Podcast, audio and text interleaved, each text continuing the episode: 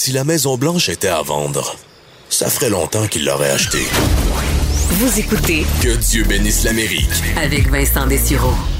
Alors, on regardait dans les dernières minutes les euh, swing states, donc ces États clés euh, qui peuvent faire basculer euh, le vote d'un côté ou de l'autre.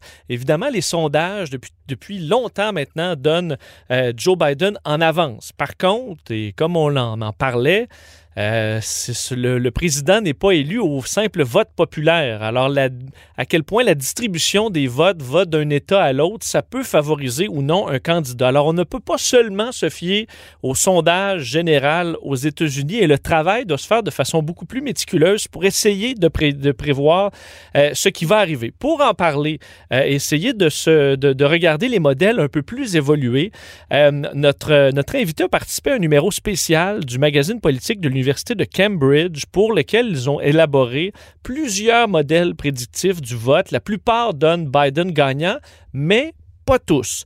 Euh, elle est avec nous, très heureux d'ailleurs de lui parler, professeure adjointe au, au département de sciences politiques à l'Université de Montréal et titulaire d'une chaire de recherche du Canada en démocratie électorale.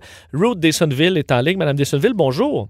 Bonjour. Est-ce que euh, vous évaluez la, possibilité que des gens, dans les sondages, lorsqu'ils se font sonder par une firme de sondage, dans certains cas, aient une gêne à euh, dire qu'ils votent pour, euh, pour Donald Trump, par exemple, par raison de- d'inquiétude de, se faire juger? Est-ce que ça, pourrait jouer? Ça a peut-être joué en 2016 sur la fiabilité des sondages. Est-ce que c'est une possibilité aujourd'hui qu'il y ait un quelques pourcents qu'on doit ajouter à Donald Trump à cause de ça? J'en suis pas certaine que, c'est un si gros problème en 2016, on a discuté beaucoup. On se demandait pourquoi on s'était trompé. Euh, mais finalement, en 2016 aussi, les sondages n'étaient pas si faux que ça. Euh, si on regarde le, pourcentage de votes que les sondeurs donnaient à Clinton, c'était plus ou moins ça son résultat euh, au, au niveau national, donc dans le vote populaire.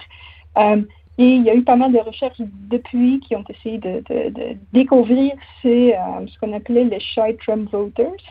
Euh, mais ces recherches ne sont pas très concluantes. Il n'y a, pas des indices qu'il y a énormément de personnes qui n'osent pas dire lors d'un sondage qu'ils votent pour Trump. Euh, D'ailleurs, je pense que euh, le fait que Trump soit élu, effectivement, que ça fait quatre ans qu'il est à la Mai- Maison Blanche, ça devrait probablement faire en sorte que ceux qui étaient peut-être gênés il y a quatre ans de le dire, euh, qui votaient pour Trump, ne le seraient plus cette fois-ci. Est-ce qu'il y a quand même certains modèles qui, euh, qui amènent à, donner une chance à Donald Trump dans le, le 3 novembre et qui, qui disent Ah, mais attention, des fois le chemin semble plus, euh, plus compliqué pour Donald Trump pour accéder à la présidence, mais est-ce qu'il est encore là statistiquement? Euh, ces probabilités ne sont pas à zéro, donc il y a certainement une chance. Et si on regarde les différentes façons pour euh, prédire, prévoir ce qui, ce qui va arriver le 3 novembre, euh, en gros, il y a, deux types de modèles qui donnent un avantage pour Trump. C'est tout d'abord des modèles qui donnent beaucoup de poids euh, ou qui donnent beaucoup d'importance au fait que ça fait juste quatre ans que Trump est à la Maison-Blanche.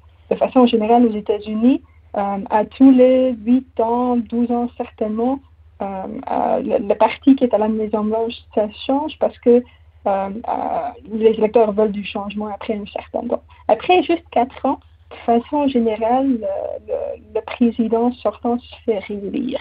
Donc, ça serait exceptionnel que Trump euh, ne remporte pas cette élection-là de, ce point de vue. Euh, deux, euh, il y a, a d'autres modèles ou d'autres prédictions qui donnent un avantage à Trump. Ils sont des prédictions qui prennent en compte l'homogénéité ou l'unité dans certains partis. Euh, et là, si on regarde ce qui se passe actuellement dans le parti républicain, on voit que euh, ce parti est pas mal d'accord que c'est Trump leur candidat. Lors des primaires, par exemple, il n'y a pas vraiment eu euh, un autre candidat ou d'autres candidats qui se sont présentés contre Trump. Ce qui est signe que les républicains sont bien contents avec Trump et que c'est leur candidat, ils vont voter pour lui. Euh, donc des modèles qui prennent en compte ça, disent ah, faut faire attention, peut-être que euh, on sous-estime un peu Trump ici. Euh, deuxième type de modèles qui donnent un avantage à Trump, euh, ce sont des modèles qui font de la, de, la prévision citoyenne. La prévision citoyenne, c'est essentiellement euh, faire des sondages où on ne va pas demander aux répondants pour qui, pour quel candidat ou pour quel parti ils souhaitent voter, mais on va plutôt demander aux, répondants qui, selon eux, va gagner l'élection. Donc, qui pense-t-il va gagner l'élection? Si on pose cette question euh, présentement aux États-Unis, euh, euh, il y a pas mal de personnes qui disent que ils pensent que Trump va remporter cette élection. donc, si on demande aux électeurs, eux ils disent, ah, Trump va peut-être gagner cette élection, Trump sera peut-être réélu. d'une certaine façon, c'est surprenant que les résultats pointent dans cette direction. ça peut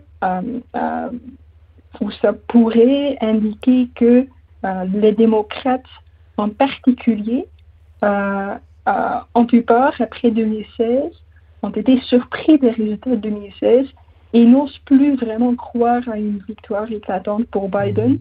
Euh, et parce qu'ils ont peur un peu du résultat, parce qu'ils se disent que peut-être que en 2020, comme en 2016, il y aura un résultat auquel on ne s'attend pas. Peut-être que Trump va avoir plus de votes qu'on le pense et qu'il pourrait gagner l'élection. Vous, le, 3 novembre, euh, donc euh, lors de la soirée électorale, est-ce que vous allez regarder certains euh, États vraiment particulièrement? Est-ce que vous avez une façon de, de, vraiment des données à regarder de façon précise qui vous donneront un avis à savoir bon, de quel côté ça, ça penche ou faudra vraiment attendre, même pour ceux qui connaissent bien les statistiques présentement aux États-Unis? Ben, j'imagine qu'il faut, faut, surtout regarder les, les États où c'est particulièrement serré. Euh, et les États que la dernière fois euh, Clinton avait perdu. Euh, le but pour Biden, c'est d'avoir plus d'États pour lui que la dernière fois. Donc, c'est surtout des États comme la Pennsylvanie, par exemple, euh, Wisconsin, qu'on va regarder, où, de façon un peu surprenante peut-être, Clinton n'avait pas très bien performé la dernière fois. on veut savoir si Biden va aller gagner de nouveau ses électeurs pour le Parti démocrate. On a hâte de voir, euh, de voir ça et on aura la réponse assez vite, donc dans une dizaine de jours. Euh, Ruth Dessonville, c'est un plaisir de vous parler. Merci d'avoir été avec nous. C'est plaisir. Au revoir, Ruth Dessonville, professeure adjointe au département de sciences politiques à l'Université de Montréal. Et nous, ben voilà pour l'émission de cette semaine. Et la semaine prochaine, dernière édition avant le vote. On vous en promet toute une bonne semaine à la semaine prochaine.